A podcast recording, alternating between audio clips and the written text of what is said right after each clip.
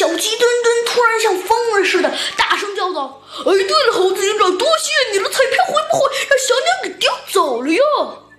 哼，可能，呃，可能，也许是受到了猴子警长刚才这番的启发，呃，小鸡墩墩突然冒出了这奇怪的一句话。可猴子警长啊的反应也非常异常，他一拍桌子，大声叫道：“哎，小鸡墩墩，没想到你这么聪明啊！非常有可能，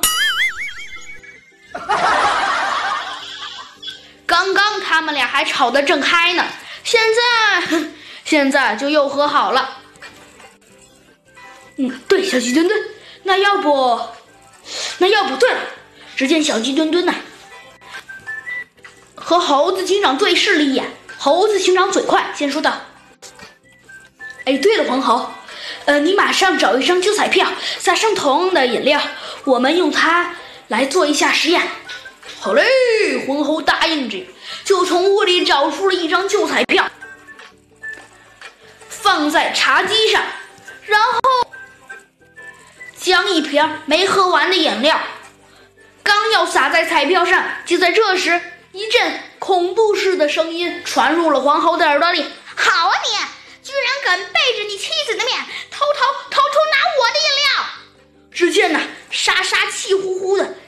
围裙子，一巴掌一巴掌就把黄猴推在了地上。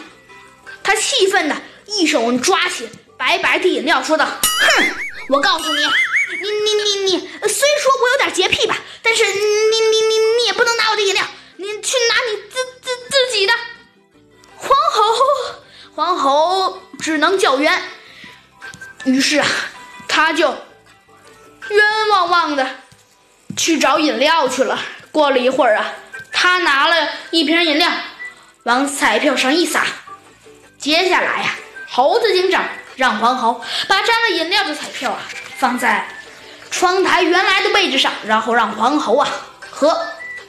小鸡墩墩躲在屋里，自己呀，则藏在黄猴家房后的呀小树林里。一个小时后啊，猴子警长来到了黄猴家的窗台前，发现了那张沾了饮料的彩票竟然不见了。他们在窗台下面找了老半天，也没有瞧见。也没见到个鸟飞来，也没有被风刮到窗台下面。那么彩票究竟被哪个盗贼偷走了呢？大家分析来分析去，百思不得其解呀。